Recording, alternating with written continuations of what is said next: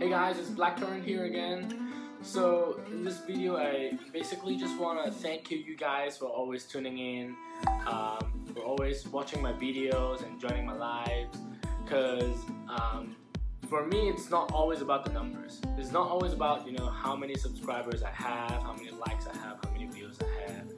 It's about um, why I'm doing this. I'm purely doing this because I feel like uh, it's fun and something new to you know have a way to record a little bit of my life to allow the future me to look back and see what I've done um, to um, enjoy and appreciate what I've right what I have right now and um, what I've done so far. So um, yeah, I really appreciate you guys.